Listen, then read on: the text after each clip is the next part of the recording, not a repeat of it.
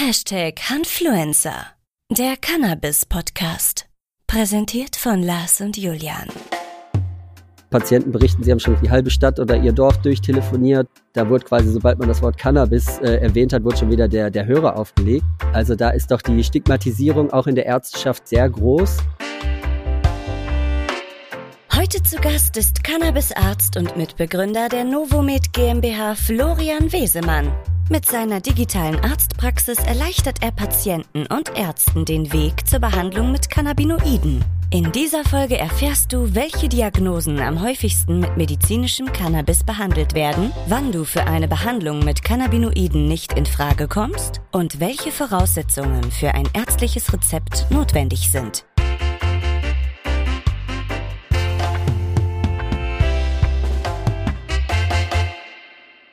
So, liebe ZuhörerInnen, lieber Lars, weißt du was? Hallo Julian. Ich habe ähm, heute eine ziemlich interessante Schlagzeile gelesen bei Wise. Ah ja, erzähl mal. Und zwar, die lautet, gegen diesen Mann wird ermittelt, weil er zu wenig Marihuana dabei hatte.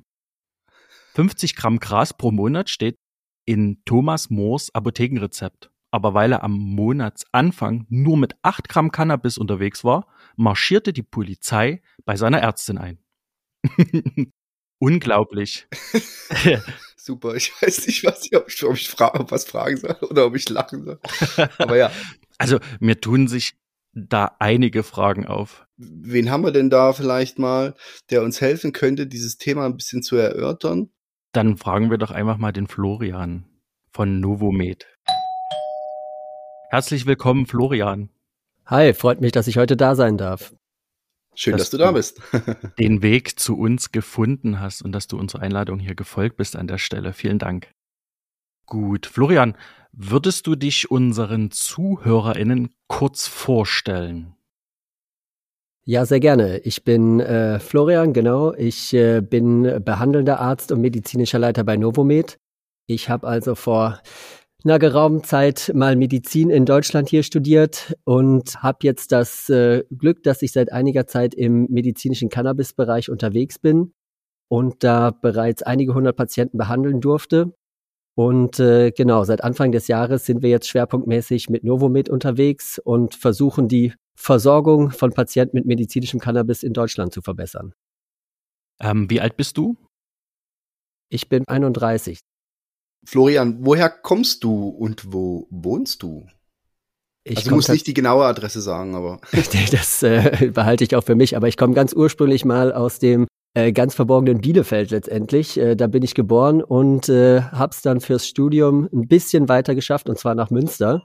Da habe ich letztendlich mein Medizinstudium vollbracht und nach einem kurzen Auslandsaufenthalt hat's mich dann nach Berlin natürlich verschlagen wo ja gerade die, die Start-up-Welt äh, unterwegs ist und äh, wir von Novomed auch einen unserer Schwerpunkte haben. Also du wohnst in Berlin? Ich wohne in Berlin, genau. Okay, gut. und du bist sozusagen Arzt. Genau. Kann so man das kann man so? Das, das, kann man so sagen. Kann ich man hab, so sagen, ja. Cannabis ich habe ganze Cannabis-Arzt. Ja, ich habe tatsächlich sieben Jahre lang Medizin studiert und bin jetzt seit äh, über einem Jahr auch schon ähm, mit medizinischem Cannabis unterwegs oder seitdem beschäftige ich mich damit, habe mal ursprünglich so ein paar ja, Berichte gelesen, äh, ist immer noch was eher Seltenes, auch im medizinischen Bereich. Im Ärzteblatt taucht ab und zu mal was auf. So das ein oder andere Webinar sieht man mal, ist immer noch sehr vereinzelt, aber so bin ich damals quasi auf das Thema aufmerksam geworden und habe mich dann mehr und mehr damit beschäftigt, was gibt's denn eigentlich für Möglichkeiten, auch Cannabis als Arzt einzusetzen. Das ist nach wie vor was, äh, was im Studium eigentlich gar keine Rolle spielt ähm, oder damals auf jeden Fall gespielt hat, dass man über das Endokannabinoid-System gesprochen hat oder auch verschiedene Einsatzmöglichkeiten. Was gibt's für Formen? Da hat man eigentlich, das war gar kein Thema. Das war für dich dann quasi der ausschlaggebende Punkt, ähm, zu sagen, das Thema sollte ich ein wenig mehr unterstreichen. Ja, genau. Also letztendlich hat mich immer schon so ein bisschen was interessiert ähm, in der Medizin. Was kann man anders machen? Was gibt's für, für alternative Behandlungsmethoden auch? Äh, wie kann man Patienten noch helfen? Und das war letztendlich äh, ja ein spannendes Feld, was mich interessiert hat und wo ich gesagt habe, da möchte ich mich mehr mit beschäftigen. Mhm. Okay. Du hast ja gesagt, dass äh, zum Thema Endokannabinoid-System im, im äh, Medizinstudium gar nichts drin war. Wie hast du dich denn, äh, hast du dich später dann dazu noch weitergebildet oder hast du dich einfach intensiv informiert? Ja, ich meine, letztendlich gibt es verschiedene Fortbildungsmöglichkeiten äh, ja für Ärzte. Äh, auch zur Corona-Zeit ist das äh, nochmal mehr geworden, dass man auch äh, digitale Fort- und Weiterbildungen machen kann. Und es ist auch so, dass äh, seitdem jetzt äh, Cannabis verschreibungsfähig geworden ist, oder in, in, letzter Zeit auf jeden Fall, dass es auch mehr Angebote gibt. Es ist nach wie vor keine, keine Masse an Angeboten, an Fortbildungsmöglichkeiten, aber hier und da gibt's äh, immer mal wieder gute Fortbildungsreihen, äh, wo auch erfahrene Kollegen äh, über die Einsatzmöglichkeiten von Cannabinoiden sprechen.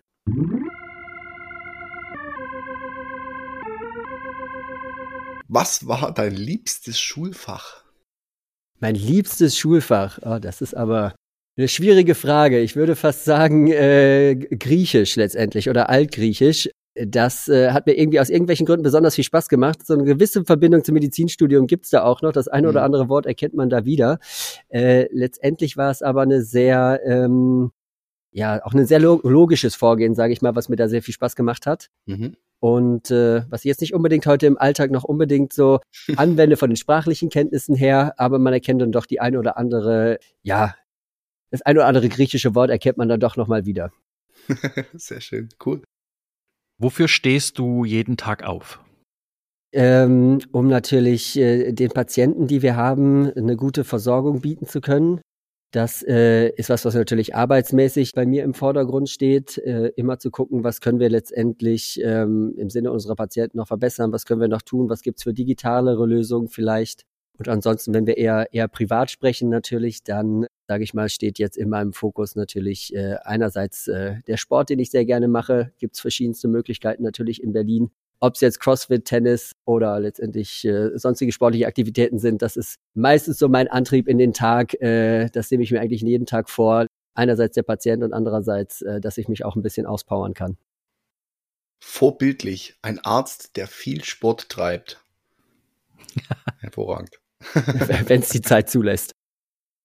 Florian, wie würdest du einem Kind Cannabis erklären? Ähm, ja, etwas, wo man ein bisschen, ein bisschen zweigleisiges äh, Schwert letztendlich, weil wir ähm, bei den Kindern natürlich etwas aufpassen müssen mit der, mit der Therapie. Sprich, letztendlich würde ich es auch als, als eine, als eine Heilpflanze beschreiben. Äh, letztendlich etwas, was aus der Natur kommt. Auch da äh, kennen wir verschiedene Pflanzen oder Pilze letztendlich, wo man sagt, hier ist ein bisschen Vorsicht geboten. Also das muss man den Kindern dann schon, schon beibringen, dass das nichts äh, für, für die erstmal ist. Beziehungsweise auch wenn ich mit meinen Cannabis-Patienten, erwachsenen Patienten spreche, ist natürlich das Thema kindersicheres Lagern und so weiter äh, auch was, was immer mit erwähnt wird. Ähm, würdest du uns euer Unternehmen mal kurz vorstellen? Ja, sehr gerne. Also was ähm, Novomed letztendlich macht, ist, äh, dass es eine digitale Lösung bietet. Und zwar nicht nur für Patienten, sondern auch für Ärzte. Wir haben uns zur Aufgabe gemacht, verschiedene Softwarelösungen miteinander zu kombinieren. Ein paar davon haben wir selber entwickelt, wie beispielsweise unsere App-Lösung, die wir nutzen, um das Onboarding der Patienten einfacher zu machen. Sprich, die Patienten können da ihre Unterlagen schon hochladen, sie können ihre Krankengeschichte, bevor sie überhaupt den Arzt gesehen haben, schon etwas ja, festlegen in der App, äh, sodass die Ärzte sich schon darauf vorbereiten können, auf das Erstgespräch beispielsweise. Und dass auch die Patienten, wenn sie zum Erstgespräch eingeladen werden, auch schon bestmöglich vorbereitet sind im eigenen Interesse letztendlich. Und da gibt's verschiedene Software, die, die wir dazu integrieren, äh, sodass wir eine Patientenakte nutzen können. Wir haben eine Funktion, um Videosprechstunden in der Zukunft zu machen. Es gibt eine Anbindung an ein Abrechnungsbüro. Also letztendlich können wir eine komplette Arztpraxis digital darstellen. Das ist auf jeden Fall unser Ziel, so digital wie möglich zu sein, so wenig Papierkram wie möglich. Und das kann ich auch anderen Ärzten in ganz Deutschland zur Verfügung stellen. Okay, also was bedeutet das anderen Ärzten zur Verfügung? Ach, ich verstehe. Ah. Also genau, ähm, also mhm. ich meine, wir haben wir haben derzeit wir haben verschiedene Standorte in Deutschland. Das ist aktuell in Köln, Berlin und München. Sprich, äh, an diesem Standort machen wir das Erstgespräch, den ersten Kontakt mit dem Patienten. Auch wenn wir eine Telemedizinklinik sind, machen wir das erste Gespräch mit dem Patienten vor Ort. Das ähm, hat letztendlich einmal rechtliche Gründe, aber auch mhm. medizinische Gründe, dass man den Patienten natürlich am Anfang auch mal untersuchen kann, dass man sich auch persönlich kennenlernt und auch letztendlich auch ein persönlicheres Verhältnis mit dem Patienten aufbauen kann von ärztlicher Seite.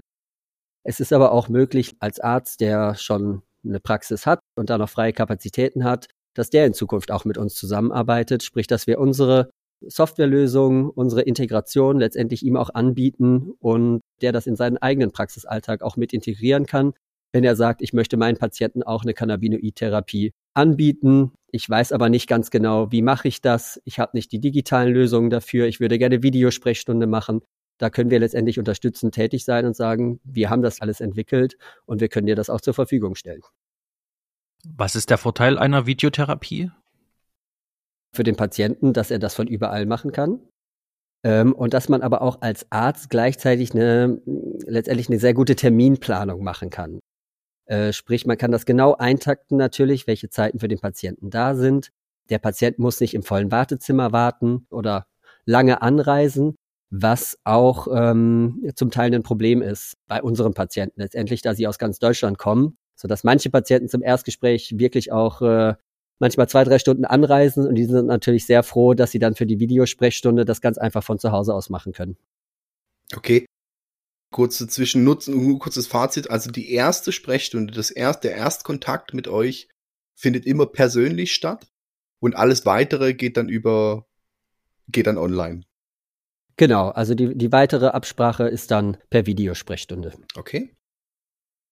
Wird auch, muss man sagen, von den Patienten sehr gut wahrgenommen. Also ich sag mal, vorsichtig formuliert, die, die jüngere Generation ist da natürlich sehr affin mit. Die finden das natürlich auch gut, neuere äh, Behandlungsmethoden. Aber ich muss auch sagen, auch die älteren Patienten ist das was, was, ähm, was sehr gut funktioniert, auch mit anfänglichen ja, ähm, Hemmungen, sage ich mal so ein bisschen, wie funktioniert das und wie schwierig ist das, muss ich mich da einloggen, ich kriege das nicht hin, aber bisher haben wir das bei allen Patienten hinbekommen. Auch ähm, da haben dann die, die Enkelkinder haben schon mal ausgeholfen bei der Sprechstunde und also das hat dann meistens wirklich sehr gut funktioniert und wurde dann von den Patienten auch sehr gut wahrgenommen.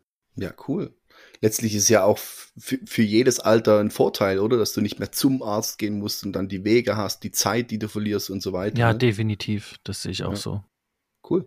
Genau, auch gerade bei den Patienten natürlich, die wir haben mit, mit chronischen Schmerzen beispielsweise, die natürlich auch Mobilitätsprobleme haben, ähm, die dann auch nicht immer äh, so einfach den Weg zur Arztpraxis finden können, mhm. dass die dann auch von zu Hause behandelt werden können, ist äh, ein großer Vorteil. Was ich außerdem noch als großen Vorteil sehe, ist das Thema Angst, einen Arzt überhaupt anzusprechen auf das Thema Cannabis. Und bei euch wissen die Leute ja dann direkt, okay, die sind darauf geschult, die sind spezialisiert auf das ganze Thema, die verstehen mich, ne? Ja, das hört man immer wieder von Patienten, die dann auch zu uns kommen und sagen, da könnte ich meinen Hausarzt niemals drauf ansprechen. Ja. Oder ich habe ihn schon drauf angesprochen und der hat mich quasi wieder rausgeschmissen. Andere Patienten berichten, sie haben schon quasi das ganze, die halbe Stadt oder ihr Dorf durchtelefoniert und äh, da wurde quasi, sobald man das Wort Cannabis äh, erwähnt hat, wurde schon wieder der, der Hörer aufgelegt. Also da ist doch die Stigmatisierung auch in der Ärzteschaft zum Teil noch äh, wirklich sehr groß. Die Patienten auf der anderen Seite auch äh, stark verzweifelt, weil nach diversen Therapieversuchen eigentlich äh, kaum noch was hilft bei den Patienten. Wann habt ihr euch gegründet? Seit wann gibt es Novomate in der Form? Wir sind im November letzten Jahres äh, letztendlich gegründet, äh, gestartet, haben dann eine Start-up-Phase äh, durchgemacht, da um gewisse Prozesse zu etablieren und sind dann mit dem klinischen Betrieb im Januar gestartet. Da haben wir quasi die ersten Patienten gesehen. Und wann hattet ihr die Idee dazu und wer war das? Ähm, letztendlich kam das dann auch äh, Ende letzten Jahres, dass man so gesehen hat, was, was braucht man eigentlich für eine Cannabis-Therapie oder was fehlt den Ärzten? Was kann man auch noch besser machen ähm, im Vergleich zu ähm, letztendlich in anderen Lösungen, die es am Markt gibt? Und da haben wir unseren digitalen Anspruch einmal gesehen. Einmal ein bisschen natürlich auch die durch die Corona-Zeit bedingt, dass man gesehen hat, dass natürlich die Nachfrage nach digitalen Lösungen auch im medizinischen Bereich einfach deutlich gestiegen ist. Und dass man natürlich auch, oder ich kenne es selber auch, dass einfach viele Praxis-Softwarelösungen und auch viele Arztpraxen noch, noch sehr, sehr altmodisch sind, dass wir da letztendlich gesagt haben, Ende letzten Jahres, das können wir besser machen und speziell auch auf die Cannabis-Therapie gerichtet, ähm, um da eben verschiedene Lösungen zu entwickeln. Also ist an sich noch eine sehr neue Idee. Wir haben aber in dem letzten halben Jahr wirklich schon äh, eine ganze Menge geschafft. Ich wollte gerade sagen, ihr habt euch ja relativ, also sehr schnell entwickelt. Ähm, wie viele Mitarbeiter hat Novomed an sich? Hm, wir sind jetzt so bei ungefähr 15 Mitarbeitern. Ähm, plus minus hängt so ein bisschen daran, dass wir natürlich auch, wir haben Entwickler im Team. Da haben wir ja. auch externe Leute, die wir quasi noch mit dazu nehmen, die jetzt für die App da sind, die die App weiterentwickeln, die Webseite und so weiter. Wir haben im Marketing Leute, mit denen wir kooperieren, die teilweise im Team sind, aber auch noch andere Aufgaben übernehmen. Deshalb ist es manchmal ein bisschen schwierig zu sagen, wie viel ist jetzt so der feste Kern. Da sind natürlich die Ärzte einer Seite, einerseits, die sind nicht angestellt bei Novomid, sondern es sind kooperierende Ärzte. Und ähm, das Support-Team spielt natürlich auch eine große Rolle. Sprich, äh, das ist letztendlich äh, unsere digitale Sprechstundenhilfe. Äh, das ist auch ein Großteil des Teams letztendlich, die eine wichtige Rolle einnehmen. Wofür steht denn Novomed? Also Med kann ich mir ja noch vorstellen. Ja, Novo letztendlich äh, so ein bisschen was Neues. Unser Slogan ist ja quasi auch alternative Medizin. Und da steht gerade absolut die Cannabinoid-Therapie natürlich im Fokus. Ist auch was, ähm, wo einfach gerade eine absolute Unterversorgung der Patienten in Deutschland da ist. Viele wissen gar nicht, dass es das gibt, dass, wie das funktioniert. Von Patientenseite gesprochen jetzt auch. Mhm. Und das ist äh, eine mögliche ähm, Alternative auch bei ihrer Erkrankung sein kann, wenn äh, andere Therapieversuche letztendlich gescheitert sind, so dass wir hier auch viel Patientenaufklärung letztendlich betreiben. Okay. Gibt es sowas in der Form deutschlandweit schon oder seid ihr quasi Pioniere?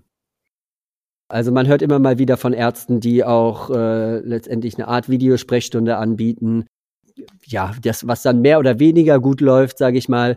Äh, wir versuchen hier natürlich einen, auch einen hohen Standard und einen, ähm, ja, vom Qualitätsmanagement einfach auch eine, eine, eine qualitativ hochwertige Therapie anzubieten. Wie, wie viele Gründer seid ihr? Äh, zu zweit sind wir. Was, was, was ist dein Input an der ganzen Geschichte? Du bist quasi der repräsentative Mediziner. Genau, also ich darf äh, natürlich den der der Medical Director hier sein, sprich ähm, ich bin natürlich äh, einerseits für die medizinische Schiene zuständig, also auch, dass ich Ärzten erkläre letztendlich, wie kann das funktionieren, dass ich ich bin dabei Fortbildungen zu organisieren und auch Weiterbildungen für für die für die Ärzte letztendlich und auch sowas wie Richtung Qualitätsmanagement, verschiedene ähm, Inhalte auch vorzubereiten und dann gleichzeitig aber auch das Technische mit zu betreuen, sprich die Weiterentwicklung dort. Letztendlich die, die App ist auf meinem Wissen äh, basiert oder auf meinem medizinischen Vorstellungen, wie Cannabis-Therapie äh, in Deutschland funktioniert. Sprich, da habe ich die Inhalte geliefert. Das wurde dann entsprechend von den äh, Softwareentwicklern umgesetzt, ähm, wie letztendlich die, diese App im Sinne des Patienten und der Ärzte am besten aussehen kann und wo auch sinnvolle Schnittstellen zu setzen sind, um eine funktionierende Arztpraxis letztendlich digital äh, aufbauen zu können. Wo gibt's denn da aktuell die meisten Schwierigkeiten? Ähm, es, es, also wie es häufig so ist, sind es natürlich auch die, die Schnittstellen der einzelnen Programme, das Zusammenführen. Ja, ja. Das ist zum Glück was, wo ich mich dann etwas zurücklehnen kann, weil das nicht meine Expertise ist. Aber das ist natürlich, man, man, man kennt es aus dem, aus dem Klinikalltag auch. Also ähm, Medizinsoftware zum Teil noch äh, sehr veraltet. Wie kriege ich das schön zusammengebastelt, dass jetzt die eine Software mit der anderen kommuniziert und dass das möglichst harmonisch funktioniert? Das ist natürlich unser großes Ziel, was wir auch ganz gut schon hingekriegt haben. Ein bisschen Verbesserung ist natürlich immer noch möglich. Äh, sonst äh, wäre ja auch, äh, wäre es ja auch verrückt quasi. Wie findet ihr, also wie findet, wie finden die Patienten zu euch? Das ist auch eine sehr spannende Frage letztendlich, weil es anders ist, als man es aus der Medizin auch wiederum kennt. Wir kriegen sehr viele Patienten über Social Media. Cannabis ist, sage ich mal, ein moderneres Thema. Die Patienten tauschen sich aus über Patientenforen, über Instagram, über Influencer, äh, so dass tatsächlich auch viele Patienten ja digital letztendlich auf uns aufmerksam werden und sehr viele auch aus dem Bereich Social Media. Und das ist eine sehr vertrauenswürdige Quelle auch für die Patienten letztendlich. Jede Erkrankung ist etwas anders äh, mit Begleitsymptomen und so weiter. Und ähm, da tauschen sich Patienten mehr und mehr digital aus und so kommen die meisten Patienten auch letztendlich zu uns. Was sind so die meisten Beschwerden, weswegen die Patienten zu euch kommen? Also die meisten Patienten, muss man natürlich sagen, sind häufig multimorbide. Sprich, das heißt, die bringen letztendlich verschiedene Erkrankungen mit, die einander natürlich auch bedingen. Mit das häufigste sind absolut chronische Schmerzpatienten. Das ist natürlich auch ein, ein weites Feld letztendlich, je nachdem, wo auch die Schmerzen herkommen, können ganz unterschiedlicher Ursache sein. Aber diese chronischen Schmerzpatienten sind Patienten, die sehr, sehr lange schon an dieser, äh, ja, sich mit diesen äh, Schmerzen rumplagen letztendlich, äh, zum Beispiel aus dem Bereich äh, der Lendenwirbelsäule, äh, Bandscheibenvorfälle zum Beispiel gehabt, ähm, mit äh, auch Ausstrahlung in die Beine, Sensibilitätsstörungen, äh, vielleicht gab es auch schon mal eine OP in der Vorgeschichte, verschiedene Medikamente durchgespielt. Schlafstörung ist bei denen auch sehr häufig und natürlich äh, schlägt das letztendlich auch auf die Stimmung, sodass eine Depression ähm, da häufig auch noch mit beteiligt ist. Und äh, beim Thema Depression sind wir eigentlich schon bei der, bei der zweitgrößten Gruppe an Patienten. Das sind die Patienten aus dem psychiatrischen Erkrankungskreis. Ähm, auch ganz, ganz unterschiedliche Patienten. Äh, Depressionen sind häufig, posttraumatische Belastungsstörungen kann man auftreten, Angstpatienten, äh, Borderline-Patienten, Tickstörungen, Tourette-Patienten.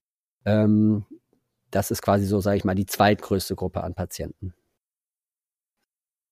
Wie kann ich mir das vorstellen? Ähm, wenn jetzt ein Patient zu euch kommt und äh, du sagst, okay, äh, ich habe die Diagnose gestellt, aber Cannabis hilft hier nicht. Kann ja sein. Schickst du den dann weiter? Äh, also wir sind erstmal letztendlich auf die Cannabinoid-Therapie äh, spezialisiert. Mhm. Sprich, ich kann nicht den, den normalen Hausarzt ersetzen. Wir versuchen durch unsere Vorauswahl oder durch dieses äh, digitale, wir nennen es das Präanamnese-Tool, also dass man letztendlich so eine Art Vorauswahl der Patienten schon machen kann, äh, diese Situation zu vermeiden, dass wir Patienten ablehnen müssen. Mhm. Natürlich wird die, die Therapieentscheidung wird erst im, im Gespräch vor Ort getroffen.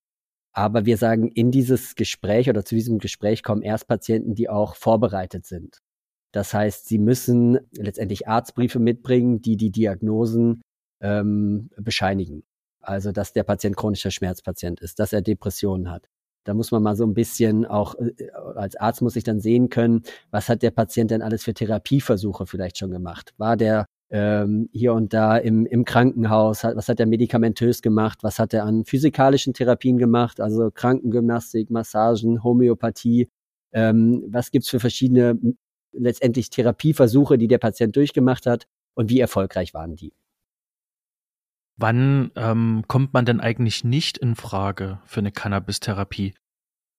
Ähm, also es gibt ein paar klassische, sehr harte, letztendlich Kontraindikationen. Und das ist einmal Psychosen in der, in der Vorgeschichte. Also wenn ich als Patienten, als Patient schon mal eine, eine Psychose hatte oder auch im Familienkreis, gibt es da eine gewisse Prädisposition für, da äh, das ist wirklich schwierig dann.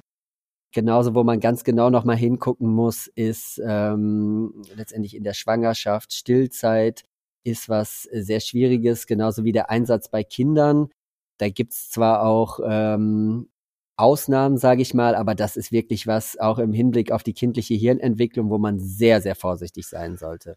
Hm. Ein paar andere Red Flags wären da noch, das sind relative Kontraindikationen, sind natürlich Suchterkrankungen in der Vorgeschichte, ähm, schwere Herz-Kreislauf-Erkrankungen oder gerade Herzerkrankungen, genauso wie bei schweren Leber- und Nierenfunktionsstörungen, äh, ist das einfach was, wo man nochmal genauer hingucken muss. Aber als absolute Kontraindikationen sind da auf jeden Fall die Psychosen zu nennen. Das war der erste Teil des Interviews. In der nächsten Folge erfährst du, ob Florian sich gelegentlich selbst ein Rezept ausstellt. Wenn dir die Folge gefallen hat, abonniere diesen Podcast und lass etwas Liebe da.